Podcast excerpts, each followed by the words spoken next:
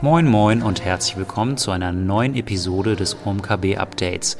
Schön, dass du mit dabei bist. Heute live von der virtuellen OMKB mit einem Talk zwischen Think11 CEO Sharp Rossini und Spriker Co-CEO Alexander Graf. Sharp und Alex sprechen unter anderem über Themen wie Livestreaming E-Commerce, die AAA Hiring Strategy von Spriker Systems, den voranschreitenden Expansionskurs des Unternehmens, Firmenkultur und Motivation sowie die Aufnahme von Spriker in den Magic-Quadranten von Gartner. Wir scheren exklusiv viel bei unserem Podcast die spannendsten Talks und Inhalte unserer jährlich viermal stattfindenden digitalen Marketingkonferenz OMKB. Darüber hinaus führen wir immer mal wieder im Vorfeld und im Nachgang rund um unsere Konferenzen tiefergehende Gespräche mit den Speakern und herausragendsten Köpfen der Digitalszene in Deutschland, Österreich und der Schweiz. Zum Start haben wir unter anderem tolle Folgen mit Sven Schmidt von der Machine Seeker Group oder Dr. Florian Heinemann von Project A Ventures mit dabei. Hör doch gerne mal rein und wenn dir unser Content gefällt, abonnierst du uns und verpasst fortan nichts mehr. Ich wünsche dir jetzt richtig viel Spaß mit dem Talk mit Alexander Graf. Servus Alex, ich kenne Sprike ja tatsächlich noch aus Zeiten, da hieß es noch äh, Krilo. Lass uns mal so ein bisschen äh, anfangen mit, mit der Vergangenheit. Dann gehen wir in die Gegenwart und anschließend gucken wir uns dann die hoffentlich äh, tolle Zukunft von Sprike und dir persönlich an. Warum wurde der Name damals eigentlich verworfen? Also beim DPMA habe ich mal einen kurzen Check durchgeführt. Da ist ja auch kein Markenschutz drauf auf, auf Krilo. Und äh, die Frage, die sich mir natürlich stellt, ist eigentlich ein ganz cooler Begriff. Wie hat man sich und warum hat man sich eigentlich entschieden, auf Spriker zu gehen? Was auch ein cooler, cooler Name ist, ohne Frage. Ja. Ja, du, du, hast im Grunde genommen die Lösung fast vorweggenommen. Als wir die Namen ausgesucht hatten, wir hatten eine Namensagentur gewählt aus Kiel, die hat uns eine Liste gemacht äh, mit 20 Namen, oh, nee, mit 40 Namen sogar, die die Ansage war, die, die .com-Domain muss noch frei sein und für das Thema Software muss es möglich sein, die äh, Schutzklasse noch äh, zu erhalten. Und als wir das so gelesen haben durch die Liste, da haben wir, ähm, du hast es Krilo gesprochen, wir haben es Krüllo gesprochen, ähm, haben wir das dann ausgesucht und da äh, ähm, haben wir das dann erstmal gewählt mit dem Vordergrund, ja, das ist schön kurz, das ist irgendwie ganz knackig, die .com-Domain ist frei, das kann man gut schreiben, so ein Doppel-L, ein O, das ist irgendwie auch modern gewesen 2014 ähm, und dann waren dann so bei ein, zwei Kundenterminen und äh, da war es immer so, ja, sind Sie von der Firma äh, Crylow und dann kam von dem Entwickler noch das Feedback, ja, also Cry und Low, das ist eigentlich total, das ist ein total doofer Name, der steht für nix. Und dann sind wir nochmal in das Dokument gegangen von der Markenagentur, von der Namensagentur, die uns da super geholfen hat. Äh, und ähm, haben dann den, äh, haben dann den Spriker-Namen gefunden. Ähm, Spry bedeutet ja agil und frech äh, im Englischen. Das ist ein, ein, sehr nischiger Begriff und ähm, das ganze Thema Agilität ist ja auch mit unserer Software ähm, verbunden, sodass wir gesagt haben, okay, wir übersetzen dann ähm, äh, Spriker als, ähm, als Name und verabschieden uns von dem Krollo, aber jeder, der schon mal in so einem Markenprozess drin war, wir müssen uns einen Namen aussuchen, eine Domain aussuchen, also ist die Hölle. Es, also es ist, man macht es keinem recht. Man hat, man, jeder hat eine eigene Meinung dazu. Man hat noch, man kann nicht so richtig Feedback vom Markt einholen. Also ähm, ich glaube, wir haben es dann noch ganz gut getroffen mit Spriker. Man muss auch fairerweise sagen, wenn wir uns natürlich unseren Wettbewerb anschauen und einer unserer größten Wettbewerber von SAP, die nennen ja ihre Suite Hybris, dann scheint der Name ja nicht ausschlaggebend dafür zu sein, wie erfolgreich das Unternehmen ist. Offenbar. Also deswegen ähm, darf man es nicht, das darf man es nicht überbewerten. Marke tatsächlich nicht hinterher. Krylo, nein. Also ähm, das, äh, ich glaube, wir haben noch die, wir haben sicher, brauchen auch kein Markenschutzrecht, wir haben noch die .com-Domain, ja. mindestens vielleicht noch ein paar weitere. Ähm, wenn da jemand Interesse haben sollte, der hier zuhört und sagt so, Krylo, ich habe hier so einen, äh, ich habe hier so einen, so einen Service für traurige Menschen und eine Website, wo man sich aufmuntern lassen äh, kann, könnte es ja besser dazu passen. Sehr gut, ähm, okay. Äh, sag Bescheid. Wunderbar, apropos Marke, ich habe äh, natürlich gleichermaßen auch mal Spriker äh, kurz geprüft, was für Marken habt ihr angemeldet und äh, das ist überschaubar, aber zumindest ist, ist die Marke Marke ja tatsächlich angemeldet, was ja auch sinnvoll ist. Äh, die Marke ownt aber die Silicon Valley Bank, äh, Santa Clara US. Die Bank ist ja bekanntlich seit circa zwei Jahren auch, auch hier in Germany am Start. Vielleicht für unsere Zuschauer auch nochmal so ein bisschen Background da angehend. Genau, das, es, gibt, ähm, es gibt natürlich in diesen ganzen Kapitalvergabemechanismen, äh, äh, äh, musst du ähm, immer verschiedene Sicherheiten hinterlegen. Ne? Also die Silicon Valley Bank äh, ähm, vergibt ja zum Teil Debt, dann gibt es auch andere äh, sozusagen Kapital, Kapitalisierungsmöglichkeiten für Unternehmen wie uns. Und immer wenn man ähm, wir wollen ja jetzt nicht, dass unser Haus oder, keine Ahnung, dass, äh, dass das Pony von meiner Tochter verpfändet wird. Dann suchen sich natürlich Kapitalgeber mal möglich, äh, Möglichkeiten, in der Regel IP-artige Rechte aus, die sie verpfänden können, wenn es mal ganz schlecht läuft.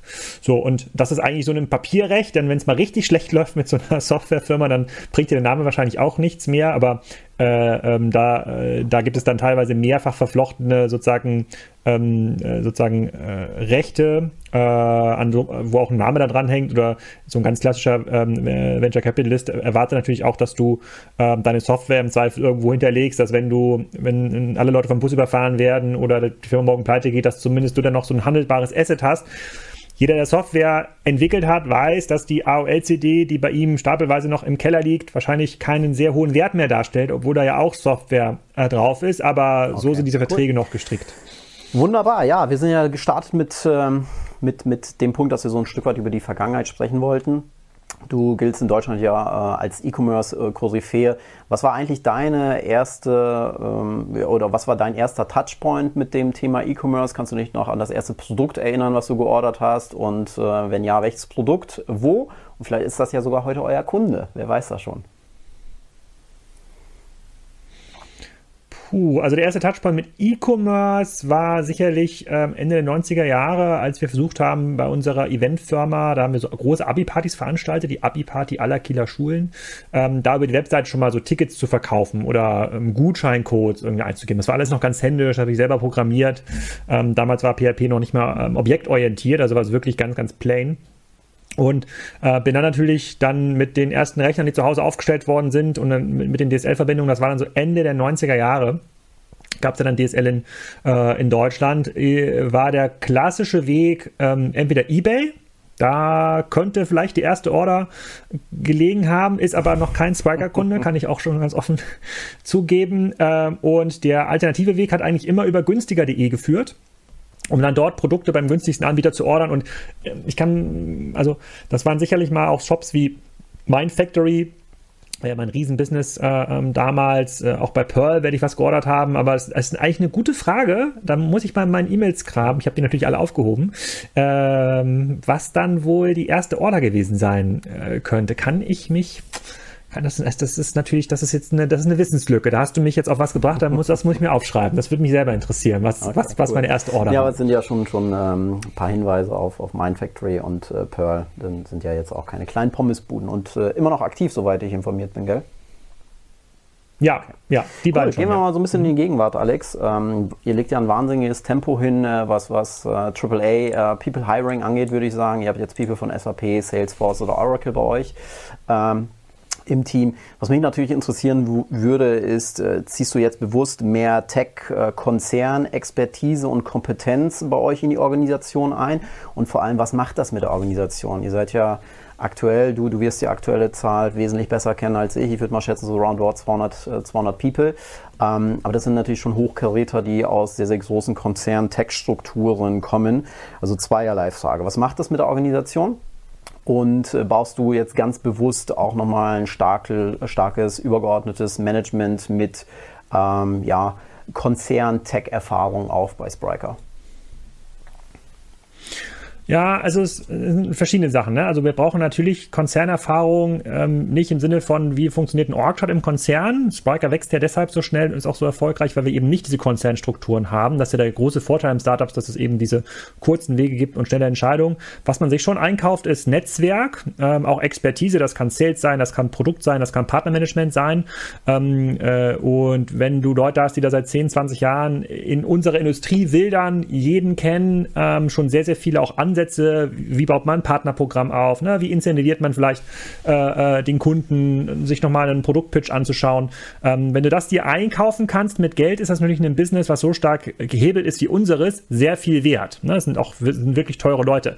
Aber wir achten explizit darauf, dass es eben ähm, egofreie Leute gibt. Also, äh, die, die meisten Bewerber scheiden tatsächlich aus ähm, mit diesem Stichwort so Ego, sehr konzernig, sehr langsam Manager. Wir suchen Leute mit sehr viel Erfahrung, die egofrei sind, die sagen, sie wollen was schaffen schaffen. Sie haben nochmal richtig Bock, fünf bis zehn Jahre ähm, Gas zu geben. Und das macht schon was mit der Organisation. Also der, der, den, den Hiring-Anspruch, den mein Co-CEO und ich haben, ist, dass die Leute, die wir jetzt hiren, also insbesondere für diese, äh, für diesen, für diesen ersten Management-Layer, ja, das ist die C-Suite, die müssen immer besser sein als wir. Nicht wir müssen ihnen erklären, wie wir verkaufen oder wie wir expandieren wollen. Die müssen uns das erklären. Die müssen uns da an die Hand nehmen. Die müssen da Geschwindigkeit reinbringen. Und das ist natürlich auch eine Forderung von den, ähm, von den Investoren und auch in den nächsten Runden wird es immer eine immer zentralere Forderung. Das darf, da darf das Unternehmen nicht mehr vom Gründerteam abhängig sein. Ja, das muss, es muss quasi ein skalierbares Management-Setup geben mit ganz, ganz klaren Incentives, die jetzt nicht mehr an den Gründer-Incentives hängen.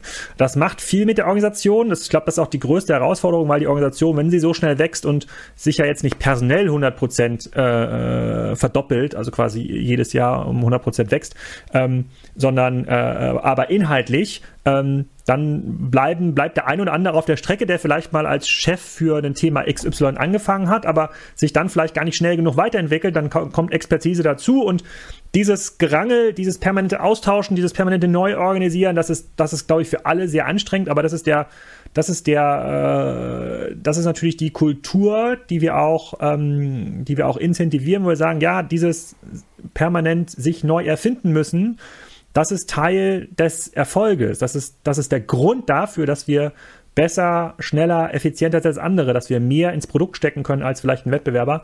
Ähm, das macht viel mit der Organisation unabhängig davon, ob wir jetzt Leute aus dem Konzern einstellen. Ich glaube, Wachstum grundsätzlich, neue Reportlinien, äh, neue Ziele macht immer viel mit einer Organisation, weil wir als Menschen sind eigentlich immer geneigt, einen, so einen Plateau zu finden, bei dem, ne, bei dem wir uns nicht ausruhen können, aber bei dem wir uns nicht jeden Tag neu erfinden müssen. Es liegt nicht in der, also Startup liegt nicht in der Natur des Menschen oder der Natur des klassischen Mitarbeiters. Das muss man ganz klar, das muss man ganz, ganz klar sagen. Und dass da jetzt irgendwie keiner im Burnout landet oder äh, laut wird, das ist natürlich unsere Aufgabe, auch als Gründer eine Kultur zu schaffen, wo das halt funktioniert. Das eine ist zu sagen, wir haben eine offene Feedback-Kultur und jeder kann alles sagen, was er will. Das andere ist das aber auch zu machen und auch so einzuhalten und den Leuten auch die Freiheitsgrade äh, äh, zu geben, Fehler zu machen. Und das ist nicht einfach, bin ich ganz ehrlich. Also, äh, weil wir natürlich auch unter einer hohen Zielerwartung stehen aus der Shareholder-Sicht.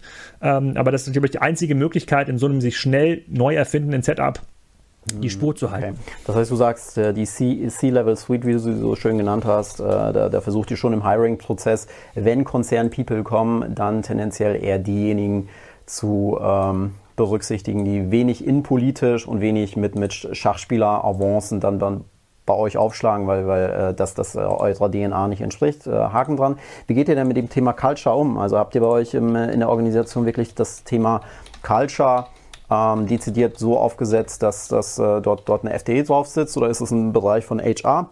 Natürlich wird das Thema Culture auch sehr, sehr stark von euch getriggert als ähm, CEOs. Wie geht ihr intern mit, mit, mit diesem Thema um? Weil du hast ja völlig recht, äh, ihr seid ja in so einem gewissen permanenten Transformationsverfahren und als äh, Taxifahrer kannst du mit Sicherheit auch nicht jeden mitnehmen. Ja? Wir sprechen auch viel über People Transformation, vor allem wenn dann so Hochkaräter reinkommen. Oder ist es eher mit Blick nach vorne etwas, äh, bei dem du sagst, äh, da werden wir uns in naher Zukunft intensiver mit beschäftigen, damit wir eben auch das Thema Employer Branding und Arbeitgebermarke noch stärker fördern?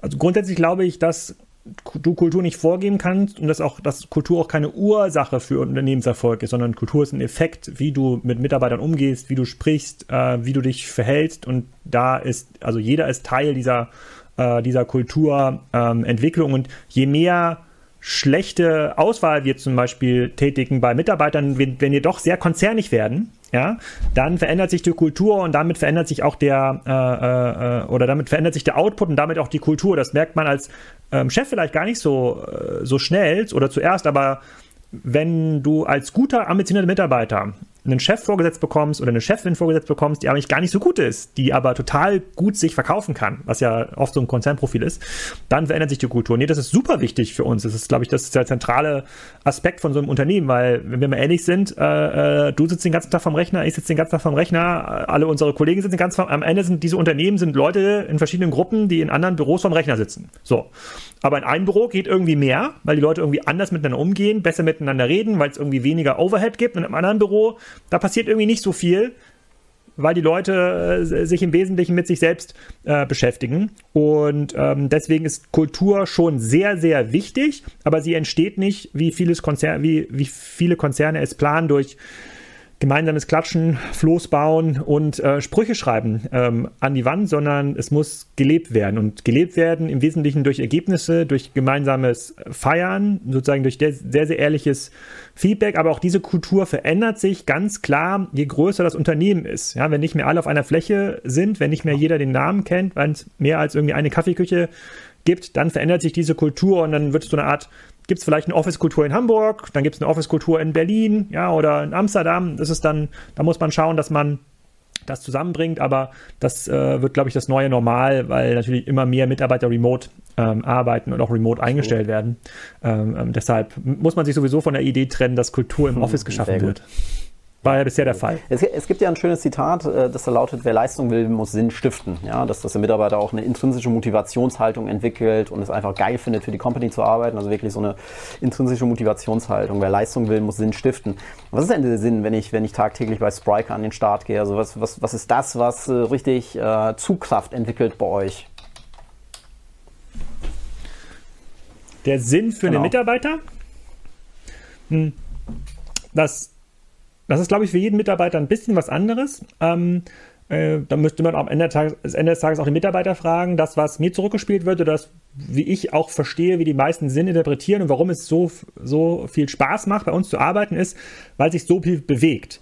Also wir, äh, wir entscheiden sehr schnell, wir entscheiden mittlerweile mit sehr großen Hebeln. Wir sind eine Organisation mit 250 Leuten, arbeiten mit großen Konzernen zusammen können, äh, können, wenn wir smart sind und gut handeln, äh, große Wettbewerber mit tausenden Mitarbeitern ähm, aushebeln und feiern das auch gemeinsam. Und ich glaube, dieses von, wir setzen jetzt, haben eine Idee zum Partnerprogramm, verändern die nächste Woche, setzen die übernächste Woche schon um, kriegen schon direkt Feedback von den Partnern.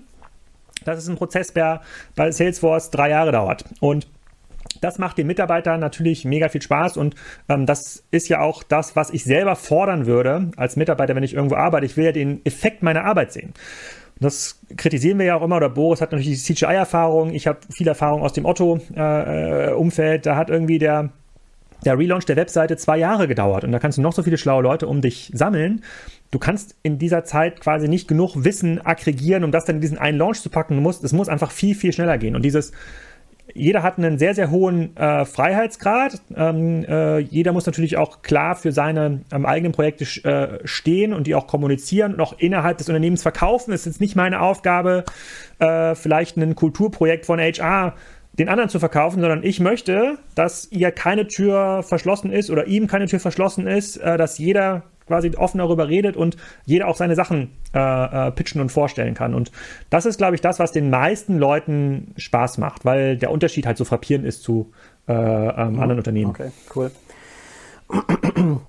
Du schreibst in der Presse auch, dass, äh, dass ihr bei den AAA-Hires äh, durchaus auch Firmenanteile äh, verteilt. Also es ist, es ist auch Bestandteil eurer, eurer Firmen-DNA. Also ich will da jetzt gar keine Details. Äh, kokettiert ihr mit Virtual Shares oder wie, wie können wir uns dieses äh, Konzept bei euch konkret vorstellen?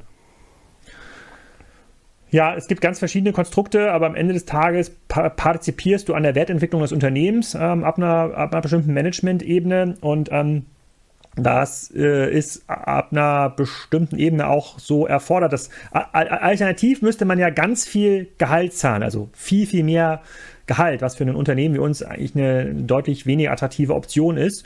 Und äh, dann, ist die, dann ist zum einen die Argumentation über Shares, okay, du steigst ein, kannst dir die nächsten paar Jahre, es gibt immer so ein Vesting, äh, äh, so ein Vesting-Zyklus, äh, kannst du dir andienen und wenn in den vier Jahren das Unternehmen doppelt, dreimal, viermal so viel wert geworden ist, dann sind die Shares halt entsprechend auch äh, äh, viel wert geworden und können natürlich auch locker nochmal das Gehalt äh, verdoppeln, verdreifachen, vervierfachen wenn es gut läuft, wenn schlecht läuft eben nicht. Ähm, das ist also fair für alle, äh, fair für alle Seiten. Plus es gibt eine emotionale Bindung als Unternehmen, ähm, die äh, anders ist, als ich das früher mir vorgestellt hatte. Also äh, Menschen handeln da nicht 100% rational, sondern sagen, ich möchte Teilhaber sein, ich möchte mich verbunden fühlen, ich möchte auch informiert werden, wenn das irgendwie, äh, wenn das irgendwie steigt. Und das ist auch ein, ich glaube, das ist ein sehr guter Mechanismus. Es wird, es ist in Deutschland total schwer umzusetzen. Es gibt da diese ganzen Steuer- Hürden, also dass man das so macht, dass das für den Mitarbeiter am Ende des Tages kein Nachteil ist, ist nicht trivial. Das erzeugt extrem hohen Aufwand äh, auf der Anwalts-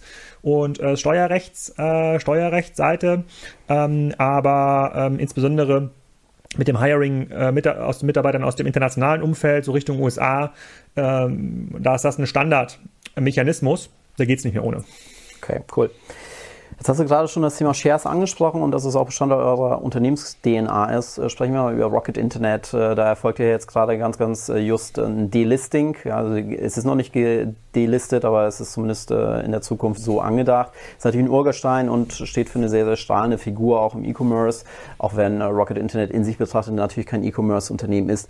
Was glaubst du, macht denn solch ein Delisting auch auf Deutschland betrachtet mit der Reputation im Bereich E-Commerce oder Tech-IPO. So wie betrachtest du das Ganze? Äh, zugegebenermaßen, ich bin selber auch Mini-Mini-Rocket-Aktionär und finde das natürlich alles auch nicht äh, sonderlich lustig.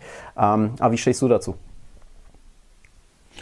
Also ich stütze da schon die Mehrheitsmeinung, die im Markt äh, verteilt wird, dass das natürlich schlecht ist für die Aktienkultur, dass das ein bisschen Misstrauen auch erzeugt und äh, da muss man fairerweise sagen, hat Rocket natürlich einen guten Zeitpunkt angepasst, weil das Misstrauen wird jetzt abgewälzt auf Wirecard. da ist ja Rocket äh, in der Berichterstattung, findet ja gar nicht, äh, findet ja gar nicht statt. Äh, ähm, aber klar, wir haben ja das Problem, dass äh, noch viel zu viel Geld irgendwie in, in so einen Cash oder super konventionellen Anlagen sitzt oder Immobilien und eigentlich mehr Geld an solche, an die Börse müsste, damit natürlich auch IPOs von Startups wieder, wieder spannender werden. Ähm, äh, das dadurch, dass da aber der Geldmarkt in Summe komplett abgekoppelt ist von der Realwirtschaft und eigentlich sowieso zu viel Geld da ist, was allokiert werden muss, fehlt das Geld der privaten Aktionäre nicht zwingend für Börsengänge. Insofern hat es auf, also hat es auf das Potenzial von Börsengängen äh, gar keine, äh, gar keine gar keinen äh, ähm, Effekt und, ähm, und dadurch, dass die meisten Deutschen da keine Aktien privat halten ähm, und wahrscheinlich auch nie im Wirecard oder Rocket in, investiert waren, ähm, findet, glaube ich, dieser Sturm im Wasserglas in unserer Blase hier statt, wie hier in diesem Gespräch. Aber wenn ich jetzt hier die Tür hinter mir öffne und meine Frau frage, was hältst du von Wirecard, oder sagt sie ja, pff, keine Ahnung, haben wir da ein Bankkonto? Okay. Also es ist komplett irrelevant. Ja, ist ein guter Hinweis mit dem Sturm im Wasserglas, okay. Dir hat der Talk bis hierhin schon mal ganz gut gefallen und du möchtest bei der nächsten virtuellen OMKB ebenfalls mit am Start sein, um unseren Experten deine Fragen zu stellen, dann habe ich heute eine ganz besondere Überraschung für dich. Und zwar erhältst du das Two-Day-Konferenz-Ticket im Wert von 199 Euro heute 100 Euro günstiger, also zum Preis von 99 Euro. Du musst dafür nichts weiter tun, als im Ticketing-Prozess auf unserer Website www.omkb.de den Vouchercode Podcast-Friends einzugeben. Nächstes Mal mit dabei sind unter anderem Maria von Shale Plessen von Mont Blanc, Markus Tandler von Ride oder Björn Rade von Teen Systems. Also wirklich wieder ein hochkarätiges Line-up. Wir wünschen dir viel Spaß und freuen uns auf dich. Ja. Ähm, ja, sprechen wir noch äh, über, über einen weiteren Kandidaten, äh, Rakuten oder Rakatan, je nachdem, wie man es wie ausspricht. Ich weiß es bis heute nicht. Ähm, was ist eigentlich genau passiert? Also, Sie haben sich ja jetzt aus dem, aus dem deutschen Markt zurückgezogen. Das ist ja jetzt auch keine kleine Pommesbude, das ist ja schon einer der größten Player in, in, ähm, im, im Plattformgeschäft. Und was, was, was glaubst du, ist der, ist der Hintergrund? Ist es eher die äh, japanische Mentalität, dieses, dieses Top-Down, was einfach irgendwie mit dem deutschen Management nicht funktioniert hat?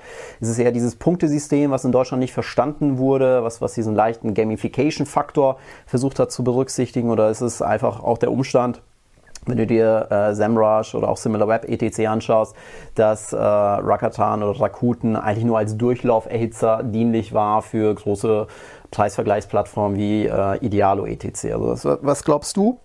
Ist der Grund, warum die sich tatsächlich jetzt aus dem äh, Markt ziehen und was macht das mit den anderen Marktteilnehmern? Also was sind für dich die Implikationen, die da jetzt auch aktiviert werden? Ja, also zuallererst, ich glaube, es ist kein deutsches Phänomen, egal wo Rakuten in den letzten Jahren international zugekauft hat, ähm, im E-Commerce-Bereich, Preisvergleicher und ähnliches, um dann dieses sehr japanische äh, E-Commerce-Modell mit den Incentive-Punkten und mit ein bisschen Gamification zu übertragen, nirgendwo hat es funktioniert. Und das gilt auch nicht nur für Rakuten, sondern eigentlich für alle Geschäftsmodelle, die versucht haben, ihre teilweise sehr, sehr lokal erfolgreichen Modelle einfach so zu übertragen in andere Länder, ohne sie anzupassen, einfach dazu zu kaufen und so ein bisschen zu ähm, extrapolieren.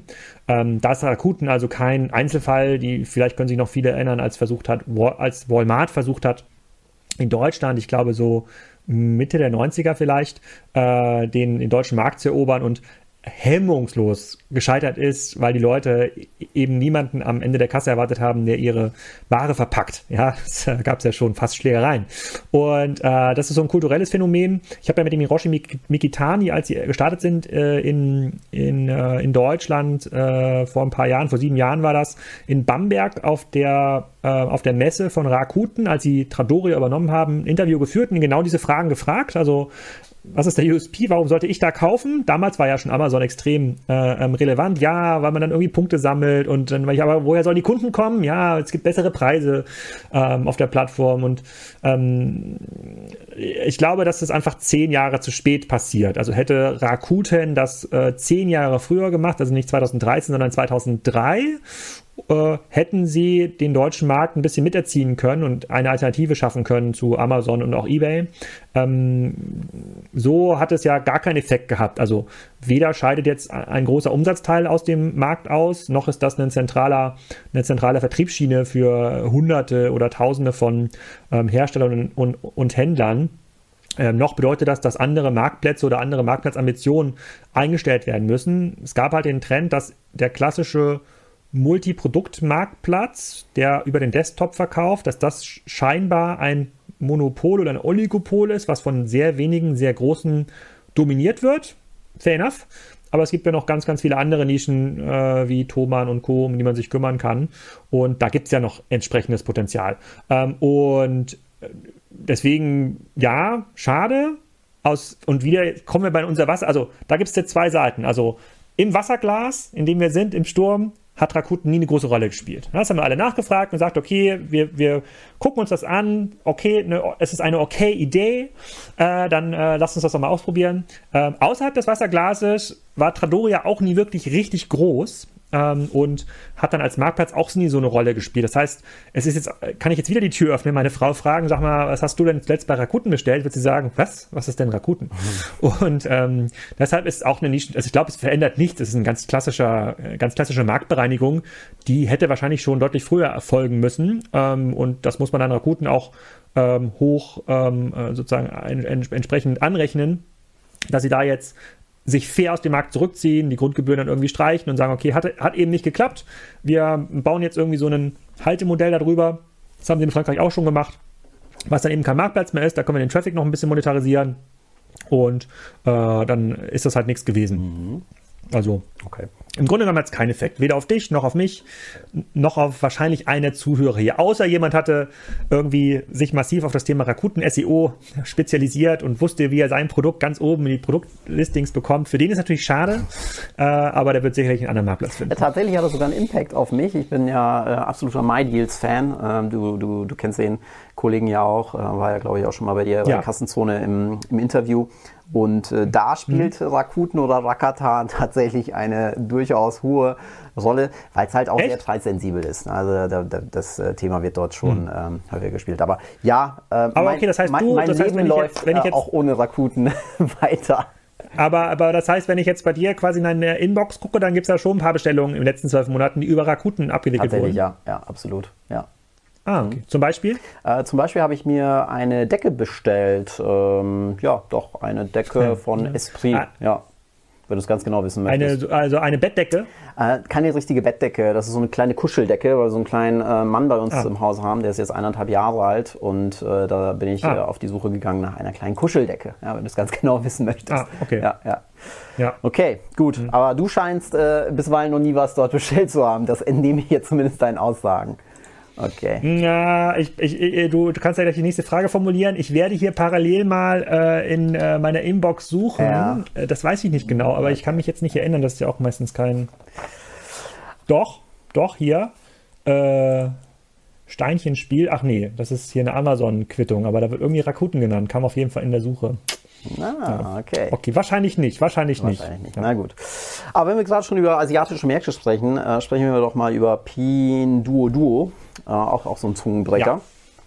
Die sind ja unheimlich erfolgreich. Ja, sehr, sehr erfolgreich. Aktienkurs, jetzt unabhängig davon, ob der Aktienkurs äh, eine Aussage hat, ob ein Unternehmen erfolgreich ist oder nicht, aber Aktienkurs 70 Prozent äh, gestiegen seit, seit Beginn des Jahres, wie viele andere Tech-Unternehmen äh, im Übrigen auch, aber sehr, sehr erfolgreich und nach Alibaba ja auch in äh, China äh, quasi an, an äh, zweiter Stelle im äh, E-Commerce. Die haben ja einen sehr, sehr starken Social Twist Aspekt. Ja, die, die spielen das Thema Social ja wesentlich intensiver. Und ich finde, dass das hat ja auch eine gewisse Analogie durchaus zur Offline-Welt, ja, dass, dass ich gemeinsam mit meinen Freunden vielleicht einen etwas besseren Preis bekomme. Jetzt haben die die Welt damit ja auch nicht neu erfunden. Da gab es ja auch in der Vergangenheit und auch in der Gegenwart viele, viele andere Portale, die ein ähnliches Konzept umsetzen. Die sind aber damit einfach rasant erfolgreich. So meine Frage in deine Richtung, ja, dieses Search, Pay, Leave. Das ist ja, finde ich, so dieses typische äh, Kaufverhalten in Deutschland. Ja, ich suche, ich zahle und dann bin ich halt raus. Ja, und, und dann bekomme ich das Produkt und habe damit viel Spaß. Ja, und dann fängt die, die Klaviatur quasi wieder von vorne an, äh, Search, Pay, Leave. Das, das spielen die dort ja ein bisschen anders. Ist das ein kulturelles Thema für dich oder glaubst du, wie das gesamte Thema Social Selling, womit sich die Großen ja auch sehr, sehr intensiv beschäftigen, äh, zunehmend auch bei uns äh, an einen Einfluss äh, gewinnen? Ähm, also mehrere Gründe. Ich glaube, da gibt es nicht die eine, eine Wahrheit. Ähm, äh, das mag soziodemografisch grafisch veranlagt sein, weil es eine deutlich jüngere Shopping-Generation ist, die noch da reingeht. Sie überspringen die Desktop-Zeit in Asien. Also in China sozusagen wird im Wesentlichen über Smartphones gehandelt und das, was wir gelernt haben über otto.de und Salando und günstiger.de, ich gehe auf eine Webseite, von, bei der ich vorher schon weiß, was ich will, weil ich weiß ungefähr, was es bei Amazon gibt. Ich weiß ungefähr, dass es Bettwäsche und äh, Küchengeräte bei Otto gibt. Da gibt es diesen Suchschlitz und dann kommt eine Webseite, dann, die kann ich dann so durch Clustern in der Facettenfilterung. Äh, Waschmaschine A, energieeffizient, folgende Marke, folgender Preis, folgende Einbaugröße. Und über, das Mobil, äh, über die 100% mobil optimierte Webseite gab es halt diese Möglichkeiten. Das heißt, da hat sich eine, auch eine Kultur entwickelt, die eine, einen ganz anderen Zugang zum Kunden gefunden hat. Das heißt, da müssen wir einmal dieses Leapfrogging sehen.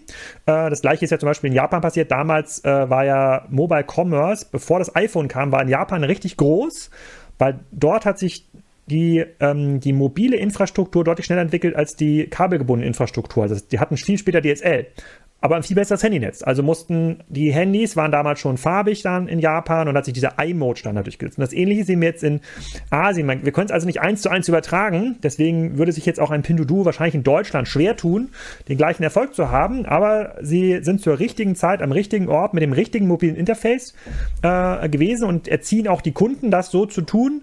Was das Thema, ich spreche mit meinen Freunden und teile Sachen und zeige mich im Spiegel angeht, das ist eher was für einen Sozialforscher, das kann sein, dass jetzt sozusagen der typische asiatische Kunde, der im Schnitt wahrscheinlich zehn Jahre jünger ist, der typische deutsche oder europäische Kunde, da eher das Bedürfnis hat, sich mitzuteilen und sein Netzwerk viel, viel aktiver äh, äh, betreibt. Ähm, aber für mich ist der zentrale Unterschied einfach, dass sie die Desktop-Zeit übersprungen haben und ich habe in einem anderen Podcast mal mit Jochen Krisch und Joel Kaczmarek, das ist gerade rausgekommen, auch gesagt, so, äh, das was jetzt, der Desktop ist das, was wir vorher im Stationären gesehen haben. Der Desktop ist das neue, der neue stationäre Laden. Wir haben dem stationären Laden immer vorgeworfen, ihr Hornies, ihr, ihr, ihr habt keine Ahnung von online, ja, ihr macht hier so eine komische smarte Kasse, ja, oder gibt euren Verkäufer ein Tablet, aber das ist nicht E-Commerce. Und das gleiche passiert jetzt mit der Desktop-Generation, zu der ich uns beide auch mal zählen würde. Wenn wir jetzt uns überlegen, eine, eine neue mobile Anwendung, denken wir immer in, in, in, in Frames für eine Webseite. Ja, also da ist die Navigation und da ist der Chat und was auch immer. Uns fällt es aber total schwer, an diese mobile Denke ähm, zu gehen. Und das ist, das ist der zentralere Unterschied. Aber äh, es kann auch sein, dass die Asiaten einfach äh, viel eher auf Feedback von ihren Freunden stehen. Das äh, möchte ich nicht ausschließen. Seid ihr in, äh, in, Japan seid ihr auch aktiv? Also zumindest habe ich gesehen, dass ihr auch eine Domain in Japan registriert habt und äh, ich weiß nicht, ob ihr Kunden dort habt, aber zumindest habt ihr die Domain erstmal im Portfolio, gell? Wir sind international aktiv, aber ich würde nicht von der Domain, äh, vom Domain-Portfolio ableiten, wie unsere Expansion Klar. aussieht. Äh, haben wir den japanischen Kunden? Ja, das kann sogar sein, ja. Hm? Nee, die habt ihr wahrscheinlich im Zuge dessen einfach mal irgendwann registriert. Ich glaube, die habt ihr auch schon äh, sehr, sehr lange im Portfolio. Okay, das heißt, du sagst, äh, es könnte ein kulturelles Thema sein. Du hast dich aber sehr gut vorbereitet. Ja, ja, ja sehr also das nächste Mal. Ja, ja, okay. Nee, das ist aber eine scharfe Hypothese, die du da aufgestellt hast. Ja, dass Desktop quasi das nächste ähm, stationäre Geschäft ist. Ähm, Finde ich, find ich gut. Also ähm, absolut. Okay, sprechen wir über das Thema Livestreaming. Ähm, auch so ein Thema, was, was in Asien vor allem jetzt äh, während der, während der Covid-19-Pandemie richtig schön explosionsartig groß geworden ist. Das Interessante ist ja auch, wenn man nach Asien blickt, dass sie es ja wirklich über Livestreaming schaffen, Produkte, die eigentlich traditionell nicht so wirklich kompatibel sind für den E-Commerce, dort zu vertreiben. Finde ich super interessant. Ähm, Livestreaming hier in Deutschland, da hatte ich letztes Mal auch mit dem Florian Heinemann schon beim OMKB ähm, Talk zu, zu gesprochen ist ja wirklich noch so ein bisschen in den Kinderschuhen. Ja? Ich sitze jetzt gerade hier tatsächlich physisch in Osnabrück und wir haben hier einen Modehändler, der, der streamt jetzt auch ab und zu mal ins Netz. Äh, scheint damit auch für sein L&T? Kann sein, ja. genau. Ja. Äh, der war auch schon Podcast. Top ja, äh, siehst du, siehst du, ja. Die genau. Welle, die Welle. Die Welle ist geil, ja, finde ich, find ich absolut. Ähm, mhm. Also die machen das schon gut. So, und äh, wie erfolgreich sind, weiß ich natürlich nicht. Ne? Also da, da habe ich jetzt keine Detailinformationen. So. Aber wie stehst du zum gesamten Thema Livestreaming im E-Commerce? Glaubst du, dass das ist jetzt wirklich so ein essentieller Marketingbestandteil, den man als E-Commerce-Händler perspektivisch zumindest mit auf die Agenda schreiben muss, dass das natürlich jetzt nicht der absolute Revenue-Stream sein wird, kurzfristig betrachtet. Ich glaube, das ist klar, ob schon mal, wenn man sich die Zahlen in Asien anschaut, ja durchaus ins, ins ähm, Wanken gerät. Aber wie stehst du zum, zum Thema äh, Livestreaming, E-Commerce? Ja, ähm, ich glaube, wenn wir jetzt mit deutschen Experten uns unterhalten, dann und die sich so einen Livestream angucken, dann stellen die sofort die Parallele her zum Teleshopping. Ja, weil Teleshopping ist ja auch ein Moderator in einem schönen Studio, der verkauft irgendwie Perlen und ist was auch immer. Ja, und das stimmt ja auch. Und das ist ja auch so ein Markt, der macht, glaube ich, allein in Deutschland so zwei Milliarden. Es äh, wächst immer so um ein, zwei Prozent. Also Inflationsbereich ist der sozusagen, es scheint immer wieder genug Alte nachzukommen, die, die dann irgendwie äh, die 1, 2, 3 TV gucken. Hast du schon ähm, was gekauft äh, im, im Live-TV-Shopping? Nein, aber ich muss sagen, früher als es bei DSF noch äh, im Abendprogramm äh, das Messerset gab, äh, wo das Messer vom Brot, die Dose bis auch die Schuhsohle zerschneiden kann. Also also ich muss sagen, ein Traum, ein unerfüllter Traum meiner Kindheit ist immer noch das Titanium Messerset, was es beim DSF gab. Ja, aber okay. ansonsten, ansonsten. Wir brauchen ja noch ein Speaker-Geschenk, ja. Ja. und äh, und ähm, wenn ich mir aber jetzt, äh, wenn ich mir erinnere an den Podcast von der OMR mit ähm, äh, Knossi, der ja im Grunde genommen auch einen Livestream macht, ähm, ja. dann auf Twitch, auf einer Plattform, die dann eine ganz andere Generation nochmal anspricht, die eigentlich für Spiele gemacht worden sind. Da sieht man ja, ähm, es gibt auch die deutlich jüngere Generation, die weggeht vom linearen Fernsehen und in so ein interaktives Format, interaktives Format reingeht. Ähm, deswegen glaube ich, macht es Sinn, in Kohorten zu denken. Ich glaube sozusagen die Kohorte Ulla, ja, äh, meistens Frau, äh, 65 plus, die kriegt man nicht mehr in so einen, ähm, äh, in so einen äh, synchrones Livestream. Die bleibt in ihrem linearen Fernsehen drin. Ähm, dich und mich, die sowieso schon viel zu tun haben und die äh, so hart auf das Thema äh, sozusagen Web Webseite öffnen, suchen, kaufen drin sind, die wahrscheinlich auch nicht. Aber die Generation, die noch mal zehn Jahre jünger sind, die ihr ganzes Medienverhalten ganz anders lernen und wahrnehmen, die lassen sich schon mitnehmen. Deswegen müsste, wenn jetzt ein About You oder Zalando ganz konsequent denkt, müsste, müsste auf jeden Fall so Shopping-Formate ausprobieren bei einem Twitch von denen weder du noch ich wissen, wie die eigentlich aussehen müssen, weil wir weder Zielgruppe sind noch geeignete Moderatoren. Wobei das nehme ich zurück. Ich biete mich hiermit als Moderator äh, an. Ich glaube, ich kann äh, Messersets insbesondere extrem gut vorstellen. Ja, absolut. Ähm, und äh, also für bestimmte jüngere Kohorten ist das, glaube ich, ein total cooler Weg, aber ähnlich wie es ähm, äh, bei vielen anderen Medien oder Phänomenen so ist, es gibt quasi nicht mehr diesen einen großen Kanal, dieses eine Ding, was für viele funktioniert, sondern es wird immer die Trends werden kurzzyklischer und die Kohorten werden kleiner. Aber das gibt halt die Möglichkeit dann für diese eine Kohorte, für diesen Trend dann auch der dominierende Anbieter zu werden und äh, sich damit in die nächste Kohorte fortzurobben, in den nächsten Trend. Das ist eigentlich ein ziemlich cooler, ein ziemlich cooler Effekt in dem Markt, weil das nämlich auch bedeutet, dass die großen Anbieter, also wie ein Amazon, wie ein Salando, eben nicht automatisch diese neuen Kanäle für sich ownen und, und entdecken können. Genauso wenig wie jetzt die Fernsehsender äh, äh, Netflix und Twitch äh, fluten mit, äh, mit ihren Formaten. Und äh, das ist eigentlich eine coole Botschaft für Gründer. Mhm, absolut. Jetzt hast du gerade über Kohorten gesprochen, Kohortenanalysen. Ähm, nochmal in eure Organisation hineinblickend in den Spriker, wie äh, orchestriert ihr in eurer Organisation das gesamte Thema Trend Scouting, New Business Development? Wie, wie geht ihr damit um? Weil du hast ja gerade auch gesagt, wir stehen permanent unter dem Druck, uns neu erfinden zu müssen. Ähm, rein, rein interessenhalber für mich, gibt es da bei euch eine Unit oder, oder ist das so fest bei euch in der DNA verankert, dass, dass ihr euch hm. permanent auf die Suche macht nach ähm, dem nächsten neuen großen Ding für, für, für, für euer Segment. Äh, jetzt, wo wir gerade über Kohortenanalysen und Co. sprechen, finde ich, passt das eigentlich inhaltlich ganz gut. Ja. super Frage ähm, wird immer wieder gefordert von einzelnen Abteilungen, wir brauchen hier einen äh, Business Developer, Business Developer für Product, wir brauchen hier einen noch so einen Menschen für Growth Marketing, wir brauchen hier jemanden, der sich mal so ganz innovatives Zeugs überlegt für die Kunden.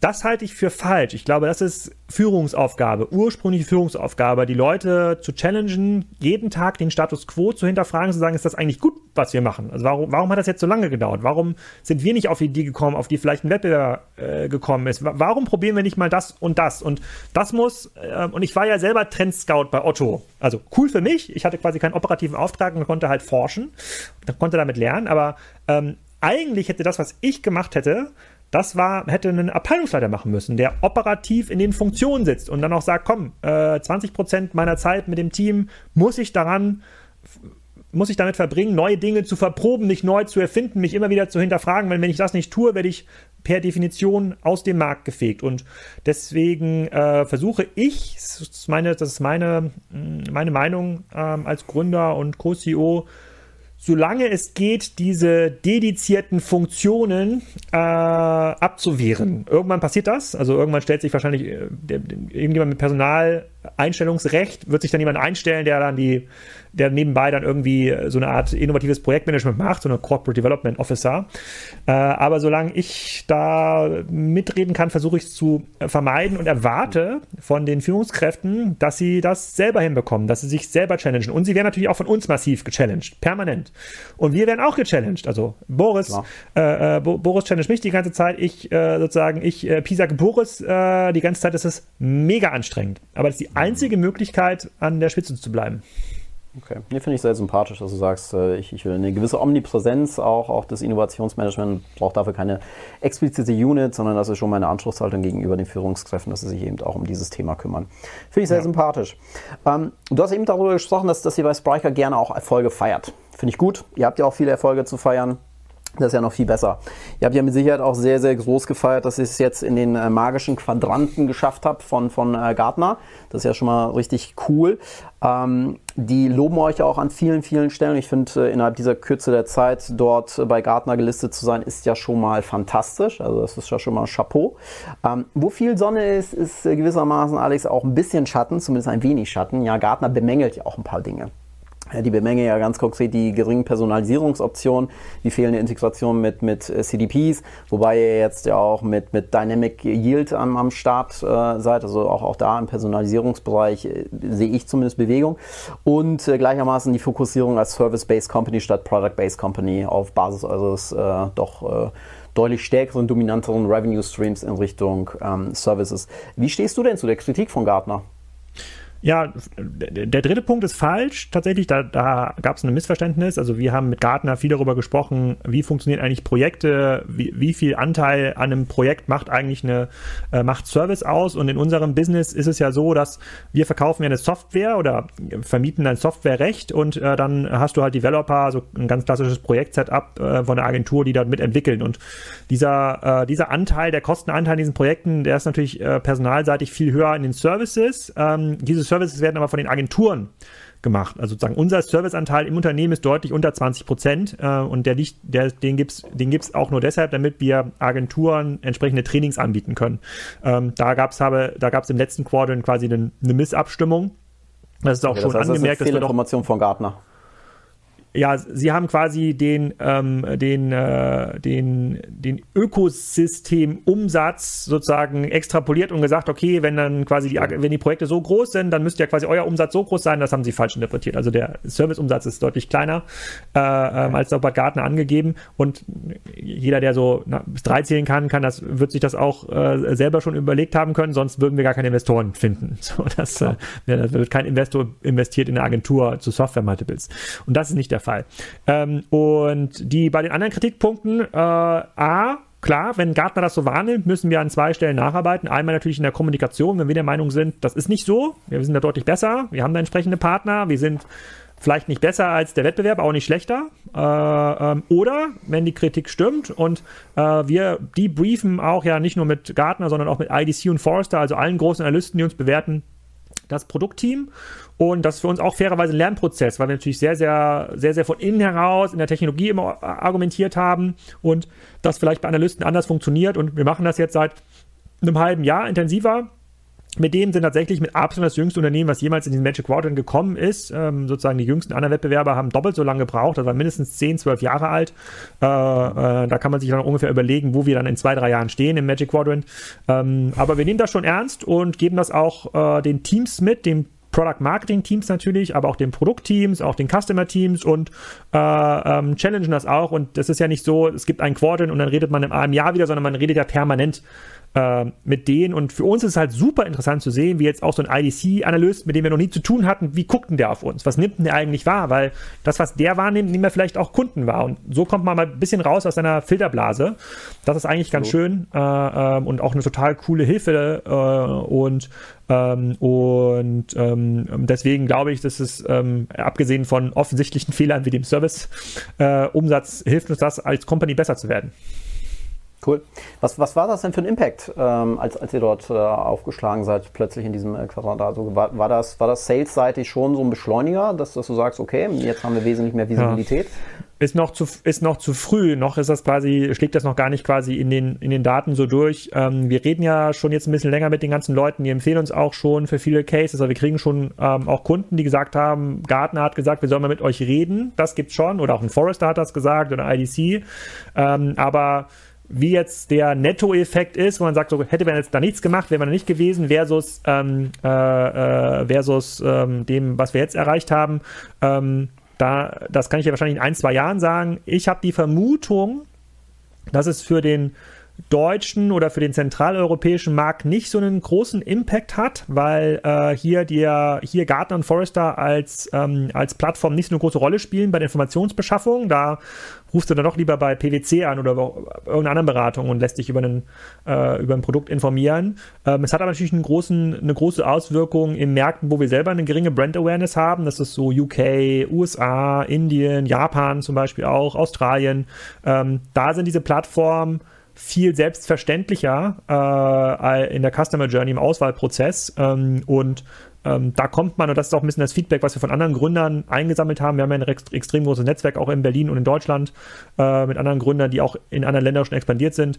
Da hört man schon, dass das ganz zentrale Impactgeber sind. Also es wird auf jeden Fall einen Effekt haben, wie groß der Effekt jetzt ist, runtergerechnet auf einen, auf irgendwie einen Zeitraum äh, 2020, 2021, kann ich dir noch nicht sagen.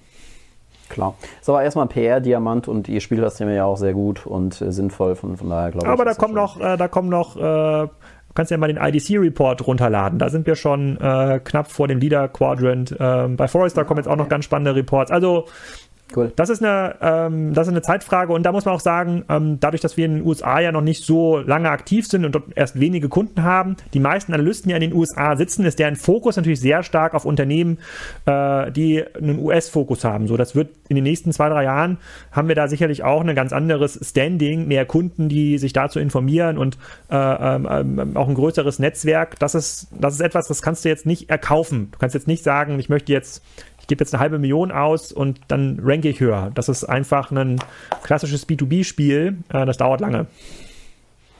Okay, gut zu wissen, dass man sich ja nicht einkaufen kann.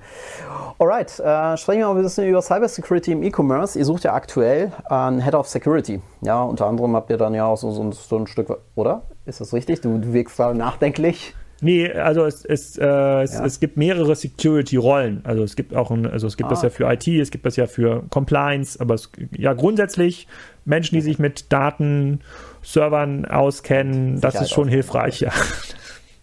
Okay, okay. Ja, da, da referenziert ihr auch auf die ISO 27000 Norm, etc. Ähm, Jetzt mal ungeachtet dessen, dass, äh, dass das Thema hatte ich auch äh, beim äh, letzten Talk mit Florian Heinemann, der dann auch die Hypothese in den Raum geworfen hat, die da lautet, naja, eigentlich beschäftigen sich viel zu wenige Unternehmen mit diesem Thema, obwohl es eben auch essentiell ist. Wie steht ihr denn dazu? Klar, das ist mit Sicherheit für, für, für euch, ich glaube, da, da, muss man, wie du eben so schön gesagt hast, auch nur von 1 bis 3 zählen, äh, ein sehr, sehr essentielles Thema. Aber wie stehst du denn persönlich zu diesem Thema ähm, Cyber und, und ähm, hast du da auch mit Blick nach vorne, was die Anzahl an Cyberangriffen angeht, ähm, ja, weiterhin ein entspanntes Gefühl, auch auf äh, Deutschland betrachtet? Oder wie, wie gehst du in Summe mit, mit diesem Ökosystem Cybersecurity auch als äh, Startup, wobei mit 250 Mitarbeitern und ähm, eurer Historie seid ihr ja faktisch kein Startup mehr. Wie gehst du damit äh, in, in Summe um? Das ist schon, also es, es, bereitet mir keine schlaflosen Nächte. Wäre man, würde man unter Verfolgungswahn leiten, dann könnte man, glaube ich, jeden Tag ungefähr 100 Angriffe konstruieren, wo man sagt, okay, wenn sich jetzt hier, aber hier ist der Drucker jetzt noch ganz normal ins WLAN eingewählt und wenn jetzt da das rauskäme, äh, wenn da jetzt jemand Social Engineering machen würde, jetzt bei den, mit auf die Mitarbeiter bezogen, dann könnten dann vielleicht irgendwie Kundendaten rausgehen. Also ähm, das ist nun mal quasi äh, sozusagen der Krieg unserer Zeit, in Anführungsstrichen, der geschlagen wird von, von überall. Man muss sich damit auskennen. Das ist Teil unseres Auftrags, auch als Softwareunternehmen, ähm, sowohl intern, also um interne Systeme zu schützen, mit denen wir arbeiten, aber auch extern, hier, weil wir natürlich auch zunehmend äh, äh in dem, in dem äh, Plattform-as-a-Service-Geschäft äh, ähm, auch ähm, Geräte warten, die dann sicherlich, in, die liegen nicht bei uns im Keller, die, die, Server, die liegen dann schon bei AWS oder in der Google Cloud oder wo auch immer.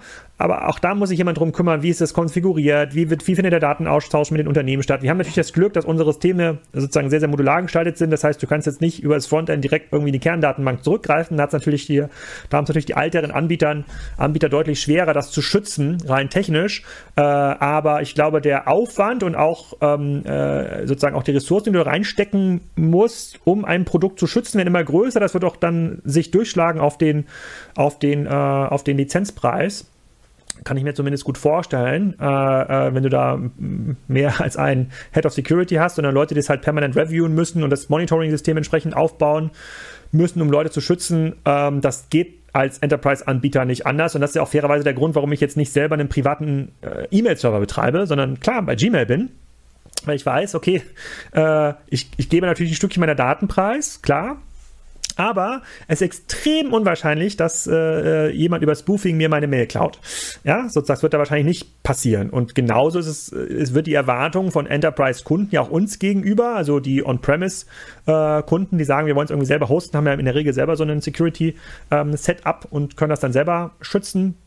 Ein paar SaaS-Kunden sind da anders aufgestellt, die erwarten halt mehr Security von uns. Ähm, wird Teil des Produktofferings aus meiner Sicht und wird zentraler, weil natürlich das die zentrale Angriffsstelle ist für, äh, für, äh, für, viele, ähm, äh, für viele Kriminelle.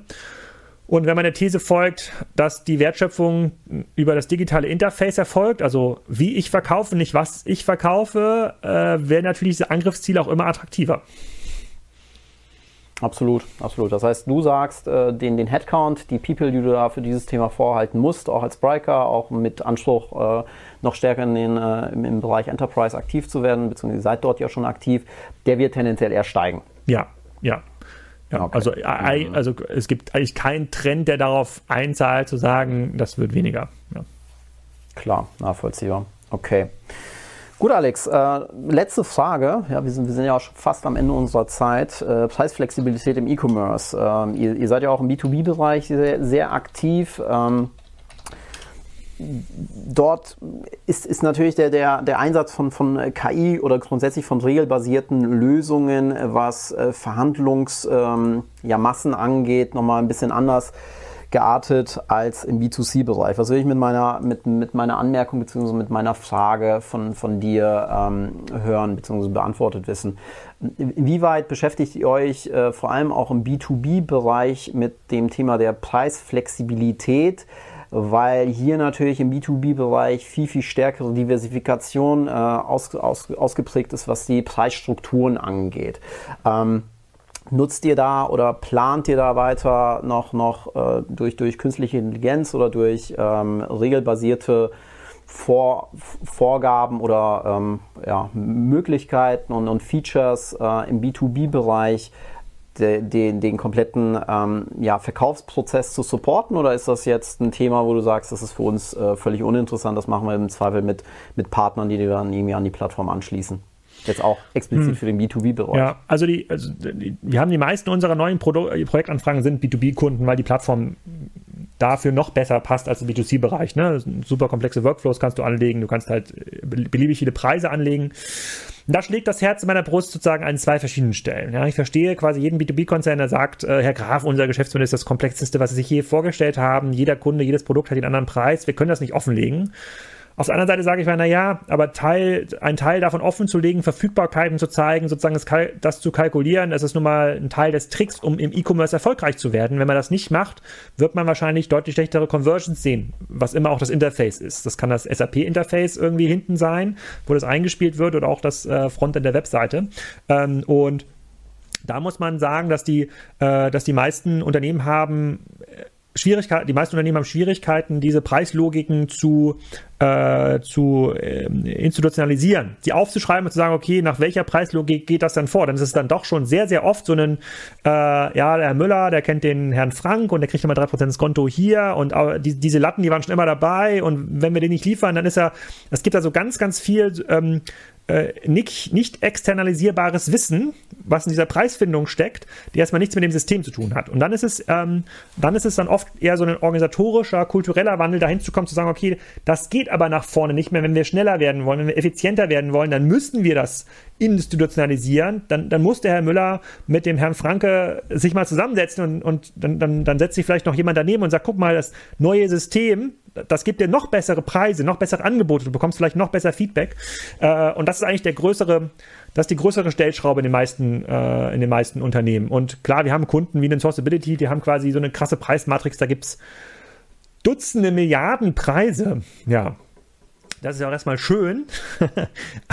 Aber es führt natürlich auch zu einer gewissen Unübersichtlichkeit. Und was noch viel kritischer ist, es gibt oft in Unternehmen gar nicht diesen Anforderungsmanager, der das alles handeln kann. Ja, der sagen kann, okay, wie ist denn jetzt eigentlich, wie geht denn das System vor? Also wenn A, B, C passiert, was ist denn D? Also es gibt diesen einen Typen nicht oder diese eine Frau nicht, die das entscheiden kann. Und das ist der, das ist der eigentliche, Eng, äh, das ist der eigentliche Engpass. Okay, das heißt die Business-Logik letztendlich. Ja. Mhm. Okay. Cool, okay, Alex, mit Blick auf die Zeit sind wir jetzt ähm, fast am Ende. Ähm, ihr habt jetzt demnächst euer eigenes Spriker-Event? Ja, die Spriker Excite. Soweit happy mit der Anzahl an Teilnehmern, die sich bisweilen registriert haben? Oder geht da noch mehr? Es geht immer mehr. Ich würde mich auch sehr freuen, wenn hier, äh, wir geben Freitickets raus hier in den Stream. Nein, es kann sich jeder kostenlos äh, äh, anmelden. Wir haben auch ziemlich coole Sprecher äh, okay. Äh, dort. Äh, Marco Böris freue ich mich am meisten, weil der spricht so selten. Das ist ja einer der berühmtesten europäischen Gründer. Jetzt mit N4 unterwegs. Und ähm, ja, also in der Anmeldezahl haben wir die 1000 locker geknackt, was jetzt für ein Vendor Summit wow schon ganz cool ist, wie viel sich davon live einloggen und man aktivieren kann. Werden wir sehen. Haben wir uns ein paar Sachen ausgedacht, äh, aber wir sind ja im Jahr der Neuerfindung der Events und lernen da, glaube ich, auch noch dazu. Okay, cool. Alex, es war mir ein Vergnügen. Es war eine Ehre, heute mit dir die Stunde verbringen zu dürfen. Ich sage herzlichen Dank für deine Zeit und äh, ja, dann äh, bis hoffentlich ganz bald. Vielen Dank für die Einladung. Weiter viel Erfolg mit eurer Konferenz. Gerne. So, und da sind wir schon wieder am Ende unseres 60-minütigen QA-Talks mit Alexander Graf. Ich fand, die Zeit ging wie im Fluge um und es war echt einiges drin in diesem Gespräch. Ich hoffe, euch hat es auch genauso gut gefallen und würde mich freuen, wenn ihr nächstes Mal wieder mit dabei seid. An dieser Stelle möchte ich euch eben aber erneut darauf hinweisen, dass ihr natürlich auch live bei der nächsten virtuellen OMKB mit am Start sein könnt und das vergünstigt, nämlich 100 Euro günstiger mit dem Vouchercode Podcast-Friends. Ihr müsst nichts weiter machen, als diesen im Ticketing-Prozess auf unserer Website www.omkb.de einzugeben. Ich freue mich, wenn ihr nächstes Mal mit dabei seid. Ciao, ciao.